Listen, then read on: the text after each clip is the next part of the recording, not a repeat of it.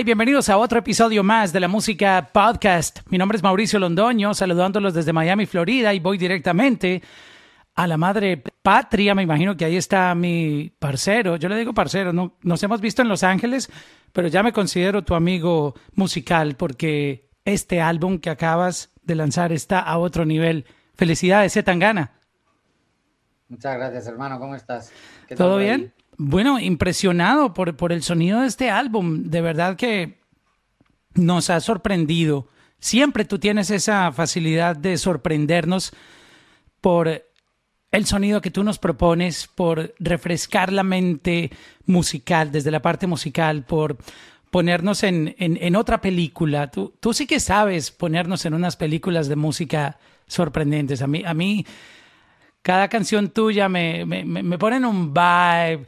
Eh, tengo tema de conversación con mi esposa, este, como comerte, comerte entera, siempre la molesto con, con tu culo al pasar. es que, de verdad que, que tienes un, un don y un talento para, para vender a través del audio unas historias increíbles. Eh, ¿Dónde tú aprendiste esto? ¿Lo heredaste de alguien en tu familia? Pues te lo agradezco que me digas esto, ¿no? Es, es pura intuición todo, yo no sé de dónde viene, creo que viene de, tenerle mucho cariño a la música y escuchar mucha música diferente, casi siempre música popular y, tratar de, buscar en qué sitios me encuentro Pero no, no, no me viene de ningún lado, es puro instinto. Wow. Remontándonos un poquitito antes de, explorar un poco eh, este nuevo álbum, este, cuando tú empezaste a escuchar música, yo recuerdo que de las primeras canciones que escuché fue Time After Time de Cindy Lauper. No sé si sabes qué canción es esa. Um, ¿Tú recuerdas cuál fue o fueron tus primeras canciones las que escuchaste cuando pequeñito empezaste a descubrir la música? Pues yo recuerdo que uno de mis primeros eh, iconos musicales fue Michael Jackson.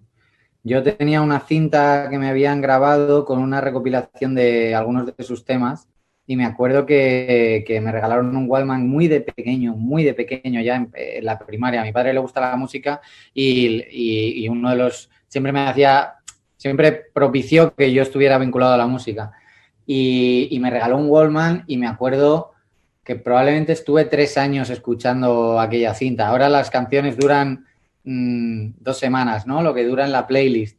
Pero, pero por aquel entonces podías escuchar durante muchísimo tiempo las mismas canciones y, me acuerdo de, de, Bad, de Billie Jean, de, de, todos los éxitos de Michael Jackson que por aquel Thriller, todas, todas. Eh, me acuerdo que, que, eso era como, ese fue mi primer momento en el que yo tenía algo que yo sentía que yo era fan, fan. Y una de las, de las cosas que hoy está pasando, y ya que tú mencionas el tema de, que las canciones eh, duran muy poco, yo tengo la percepción de que contigo es diferente el caso porque tú, tú juegas un poco diferente. Me estoy atreviendo a hablar por, por ti desde el, desde el lado del fan, porque tus canciones no, no están ligadas a un trending o no están ligadas a, a, a una onda que esté eh, tendencia o de moda. Y, yo siento que tus canciones no, no son así tan fáciles de, que pasen de moda. Eh, pero sé que estamos en una industria donde todo es rapidísimo y los sencillos cambian, pero, pero creo que tu música como que tiene esa particularidad que se puede quedar suspendida en el tiempo. No sé, pues tengo, tengo esa percepción. Eso sería para mí, o sea, eso es el mayor piropo que, se, que me podrías decir, el, el hacer música que realmente se podría escuchar dentro de 30 años y que se mantenga todavía viva. Creo que eso es un reto para mí, que siempre lo ha sido. aunque sonar actual, sonar a futuro, ser vanguardista, eh, sin hacer cosas eh, demasiado raras, ¿no? Haciendo música popular, que es lo que yo hago. Yo hago música para que la gente la cante y la escuche y la sienta. Yo no hago música para que la gente se para a pensar, ¿sabes? Eh, a mí me gusta que sea inmediata, pero no me gusta tampoco que sea eh, lo más fácil o lo más asequible. Me gusta que, te sorprenda, ¿no? Que sea, que sea algo que, no hayas escuchado, que no estés escuchando, que no sea lo más obvio, ¿no? Y luego también los últimos años, con la búsqueda, he hecho un poco de búsqueda en música más tradicional. Eh, me he juntado con, con leyendas y con gente de mucha envergadura para hacer ese tipo de música que puede durar años, ¿no? Eh, Exacto. Eh, hay salsas, hay salsas que tienen muchos años y que las seguimos poniendo y las pones después del último de Bad Bunny y la gente se las sigue bailando de arriba abajo, ¿no? porque son clásicos, exacto. Claro, exacto. Hay boleros que, que, que, durarán toda la vida y la pones después de la última de Ariana Grande y sigue siendo igual de emocionante eh, escuchar a Chabela o escuchar a Los Panchos, ¿no? O Armando Manzanero, pues exacto, es increíble. Acabas de decir algo muy, muy importante y es eh, lo, de, lo de hacer eh, música que sorprenda. Y, créeme que nos sorprendes con cada canción. A mí me sorprende mucho que tú, eh, aparte que has colaborado con, con artistas que, que, son de esta nueva generación y que están trending en, en todo lado, pero tú también colaboras con artistas y nos traes artistas que, en mi caso, por ejemplo, yo no sabía de Toquiño. Y ese señor es básicamente una leyenda eh, brasilera de la música. Y fui a descubrir música de él a través de ti porque me enamoré de la canción este, que, hicieron juntos. Y wow, eh, tienes esa habilidad de darle ese toque. Eh, aunque yo sé que tú no pretendes ser explícito, pero, pero sabes exactamente qué palabras usar para, para sorprender sin caer en, en lo explícito, ¿no? Porque la palabra culo es una palabra que está en el diccionario. Me refiero precisamente a esa palabra que de pronto antes, hace muchos años, era una palabra grosera, pero hoy en día es una palabra normal. Creo que en España es, es una palabra que no es grosera también. No es nada grosera, no. En España es una palabra completamente común. Sí, o sea, creo que este disco tenía, eh, y con la última música tenía la intención de, de tomar como referencia eso, la música, los clásicos, ¿no? Cómo se hacía eh, una buena letra de una bachata llorona, ¿no? ¿De qué hablaban? ¿Cómo las contaban? Una buena canción, eh, una copla flamenca española, ¿de qué hablaban? ¿Cómo lo decían? Eh, ¿Cómo es un coro de salsa? ¿Qué, qué, qué, de qué forma se hace para que, para que sea, se pueda bailar y pueda ser eterno, ¿no? ¿Qué, es lo que...? Pero yo quería ser, yo quería hablar en los términos en los que hablo yo, con la jerga con la que hablo yo y desde un punto de vista, pues, del que soy yo. No quería tampoco parecer que estoy aquí un juglar del siglo XIX. ¿sabes?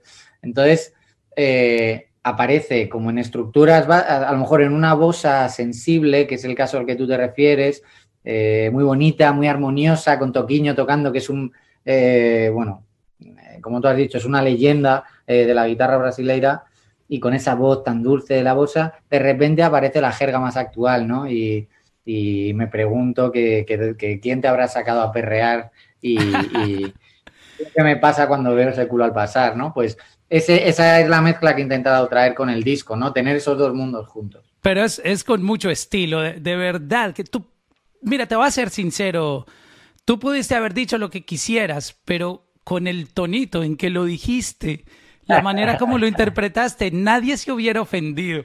Porque si lo dice Anuel, créeme que se, oh my God, se, se oye brusco, eh, de la calle, como tú sabes, muy agresivo.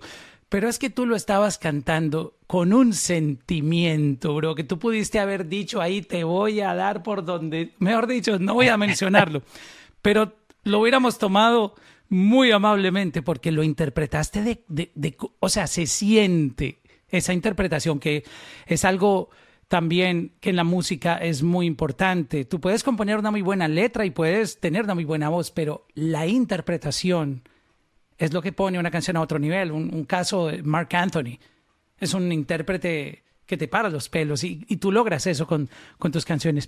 Yo te voy a preguntar eh, por eh, algunas canciones de este álbum, este, El Madrileño, y voy a empezar por la última porque me llama mucho la atención el último track que es con Andrés Calamaro. Es otro, otro nivel esta canción, Hong Kong, además que tiene un nombre eh, muy internacional, Hong Kong.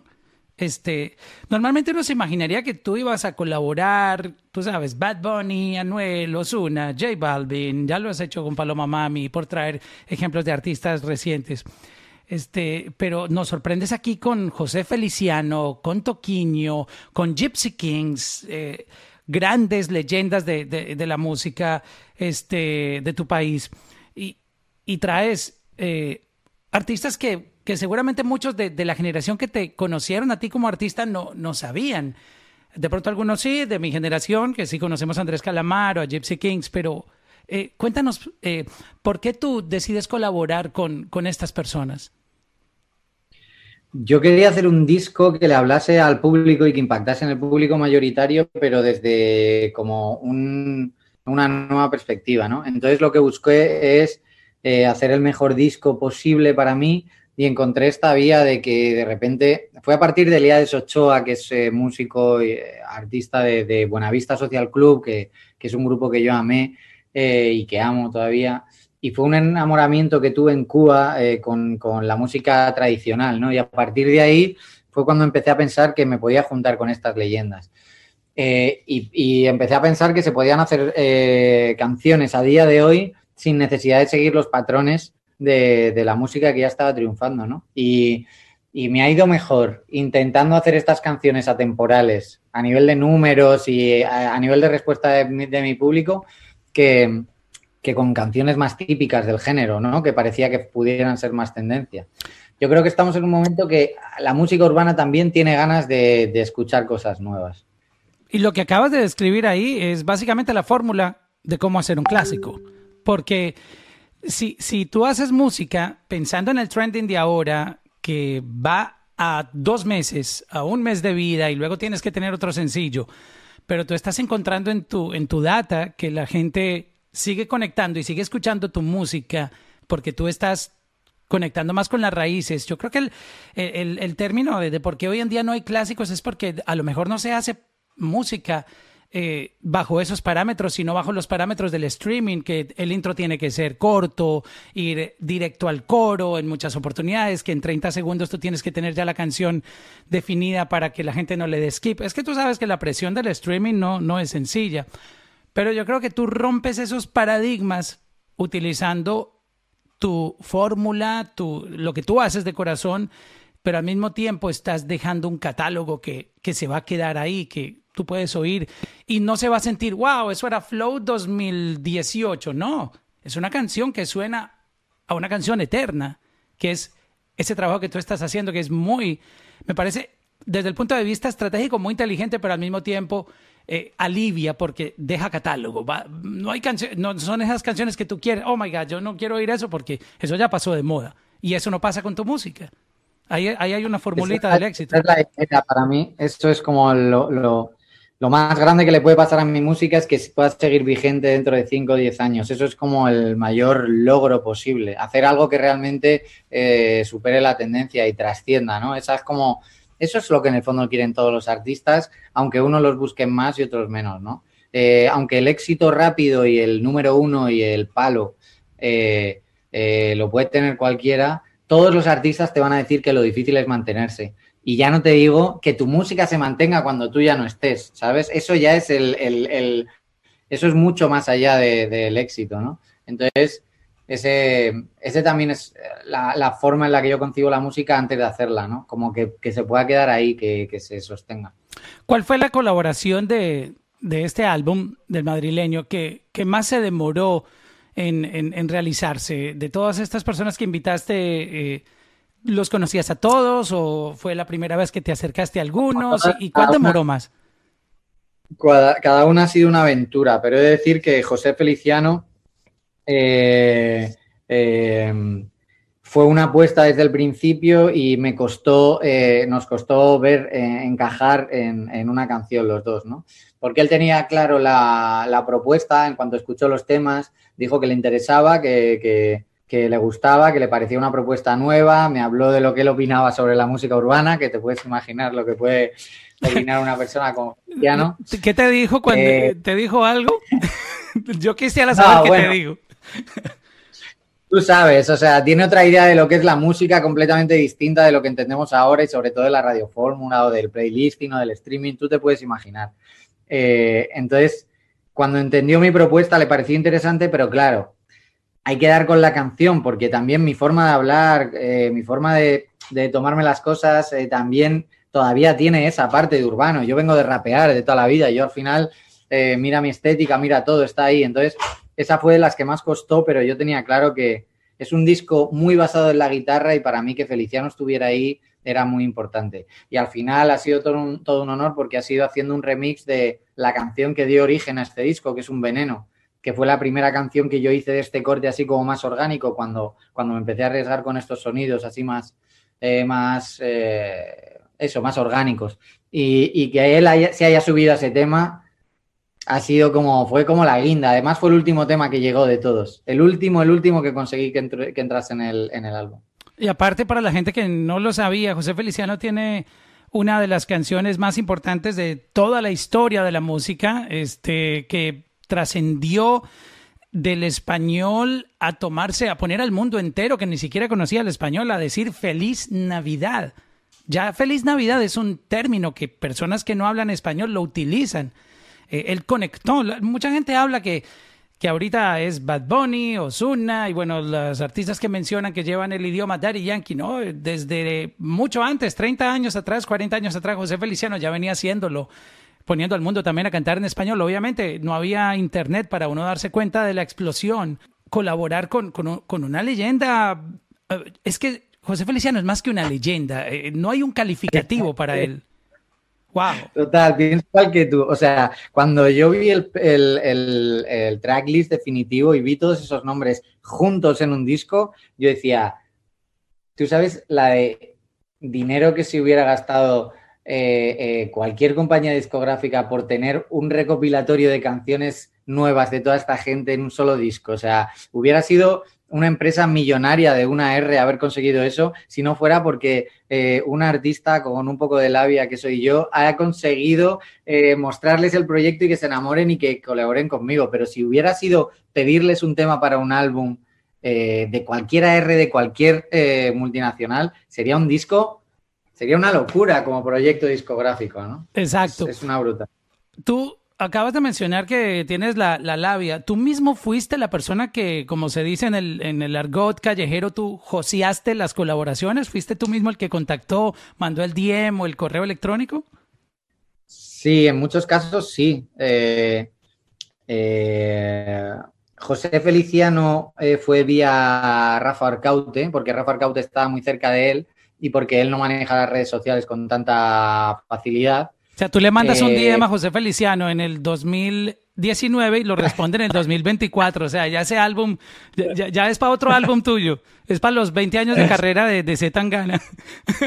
Claro, entonces eh, Rafa Arcaute eh, cogió y me dijo, ¿tú quieres contactar con él? Y yo, sí, Rafa, porque además él me dio la idea, me dijo, él, empezó a decirme, pero sueña, como sueña grande, ¿sabes? Di qué, qué nombres, dónde... Y cuando salió José Feliciano yo le dije eh, claro, pero a ver cómo contacto con él, porque José Feliciano no es como Omar Apolo o como Ed Maverick, que yo les lanzo por un DM y, estamos hablando, ¿sabes? No es igual, es José Feliciano, ¿me entiendes? Entonces, él, podía llegar y, nos hizo una llamada, y hice una llamada con él y ahí fue cuando le conté todo el proyecto, le, de hecho le pasé toda mi música para que entendiese lo que yo quería hacer y todo, y ahí fue cuando empezó como como la idea de, hacer algo. Y a partir de ahí ya enviamos música, yo le envié una, él envió eh, como una respuesta, luego se hizo los arreglos de un veneno, me mandó la voz, fue como, eh, a partir de ahí fue el, fue el proceso. Pero luego ha habido otros, eh, ya te digo, por ejemplo, Adriel Favela, que es, es de San Diego, con raíces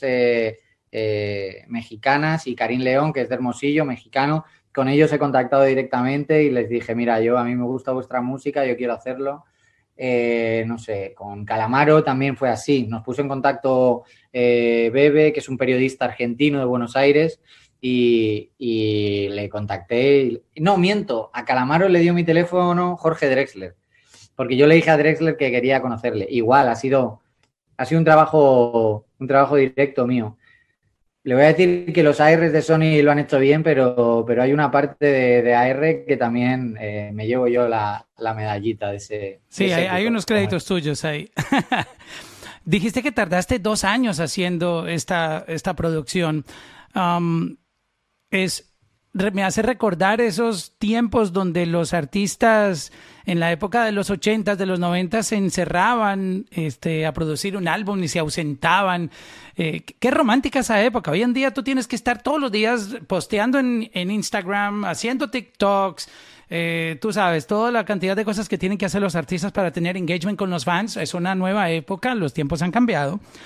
Pero eh, esas épocas de hace 20, 30 años, los artistas se escondían, se iban por allá a una casa en, lejos, eh, montaban un estudio y se demoraban dos, tres años haciendo un álbum.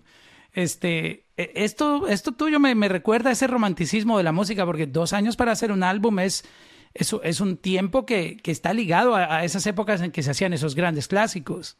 Sí, sí, o sea, es, eh, realmente lo mío no ha, no ha, podido ser una huida constante, pero sí era como eh, eh, una huida poco a poco, ¿no? Yo de vez en cuando me ausentaba y me iba al estudio tres días a hacer este proyecto raro que no eran eh, los temas urbanos que, con los que estaba, eh, con los que me estaba yendo muy bien, de hecho, y que se estaban pegando. Estaba, empecé este disco en la época de Booty, que fue uno de mis temas que es con Becky G, y es uno de los temas que más bien le ha ido de toda mi carrera.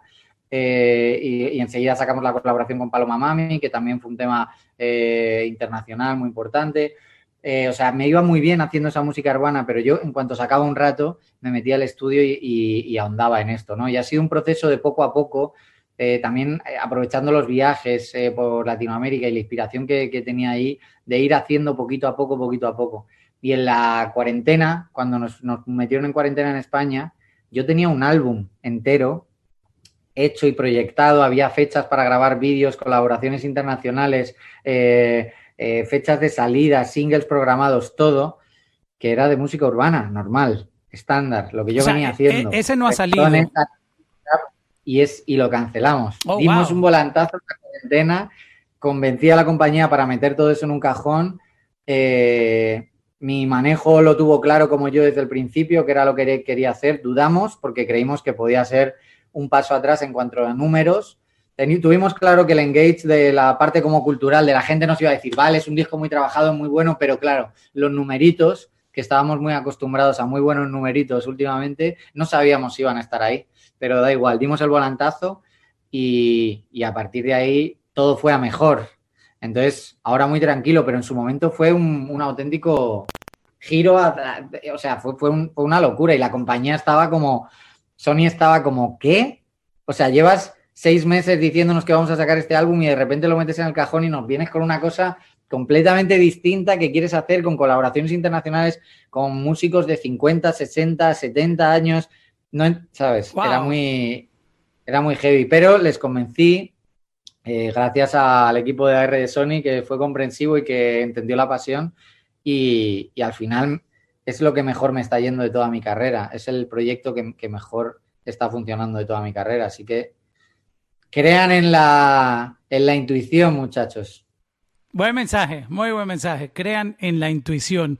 No fue fácil hacer lo que tú acabas de describir, de verdad, porque, eh, y sobre todo porque tú, tú estás en una disquera muy grande, ahí tú no puedes estar improvisando y lograr hacer esa, eh, convencerlos de eso. Eh, de verdad que es un gran logro, porque además tienen una fe en ti, una fe ciega.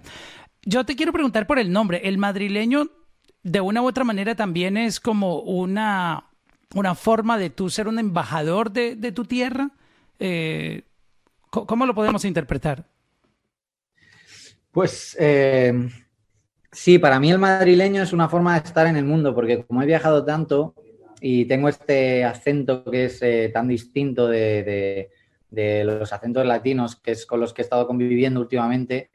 Eh, a mí me gusta eh, algo que siempre me han dicho los artistas, boricuas, colombianos, todo el mundo, sobre todo de, la gente más del género urbano que dominan mucho la tendencia.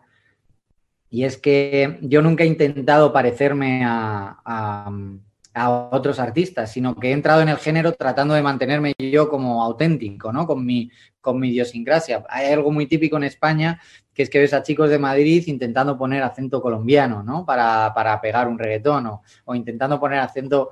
Eh, sí, sí, es algo habitual. En, eh, como Pero sí, es, eso, eso que tú tienes, tu acento, ese es tu sello, es, eso es lo que te hace especial.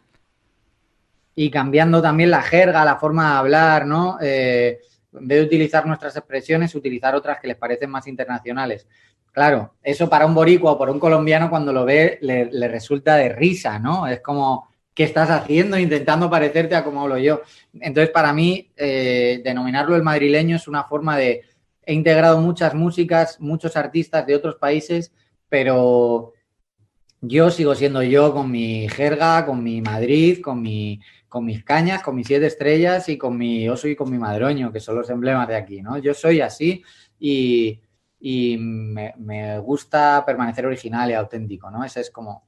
Entonces, es, una forma de denominarme también como viajero, ¿no? Porque allí soy el madrileño. Eh, eh, esa era la idea, ¿no? Como es un disco de viaje, es, esa era la idea. Plasmarlo desde el principio. Hablando de viaje, los álbumes son un viaje. Desde la primera canción hasta la última son un viaje musical.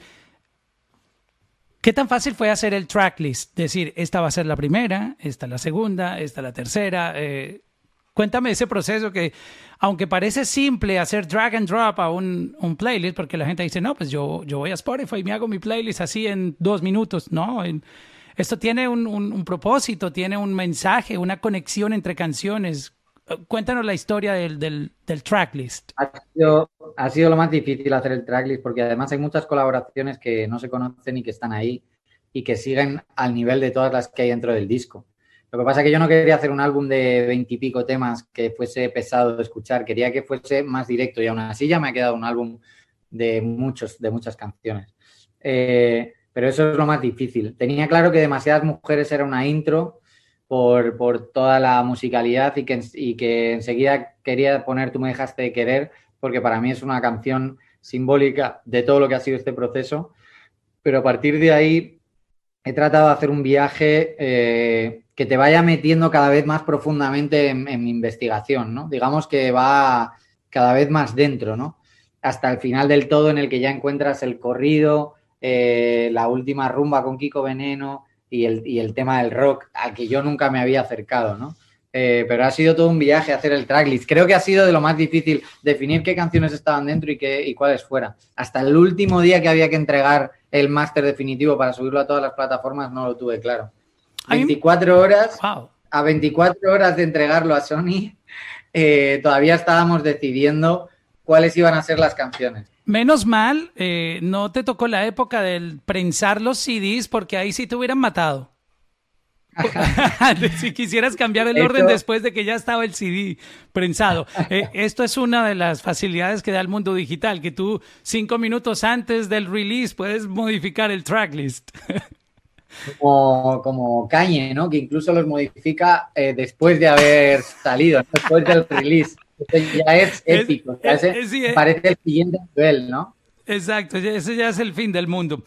Oye, hablando de, de, todas estas hazañas de, de, lanzar música, este, yo creo que este álbum es un presentimiento que tengo, es como el inicio de una serie de este concepto, porque pues ya que tú metiste estos personajes simbólicos de la música, leyendas de la música, hay una lista larga también ahí que, podría aparecer en una segunda, el madrileño 2, el madrileño. Acuérdate que la música ahora pareciera que fuese como Netflix. Yo, yo siento que la música ahora está llegando a ese punto de, de, las historias, de que yo me conecto con un álbum y, y quiero la segunda parte, quiero la historia. Y, y ya que nos metiste en este concepto con artistas, eh, de, colaborar con, con, artistas que nadie más en tu género pensaría colaborar, este, yo pienso que una segunda parte no sería una mala idea. Digo, ¿no? Es, solo un pensamiento. ¿Quién crees que debe estar en esa segunda parte? A ver, dime nombres. ¿Hacia dónde tengo que lanzar? Hombres G. Hombres G. ¿Sabes que había una canción para Hombres G en este Oh, sí, wow pero nunca, nunca, nunca llegué a enviarla. Estuve así con el botón en el enter a punto de darle, pero hombre, es que por ser una referencia de, música de España muy importante en muchos lugares del mundo, era, era uno de ellos. Vicentico. Vicentico me lo dijo también Rafa Arcaute. Que, hay, muchos, hay muchos. Claro que... Sí, sí. Pues pásame la lista, bro, y yo me pongo a trabajar. Bueno, yo, yo, me tomo ahí el, trabajo de, de, hacerte de AR eh, invitado. pues muchísimas gracias a, mi parcero. Qué conversación tan, tan tan deliciosa, tan increíble hablar de, música contigo. Eh, se nota que eres un gran apasionado y es lo que transmites en tu sonido. Este, felicidades por este álbum. Muchísimas gracias. Igualmente un placer de entrevista. Da gusto conversar así de, de la música. Un abrazo fuerte y a ver si el COVID este nos deja vernos pronto.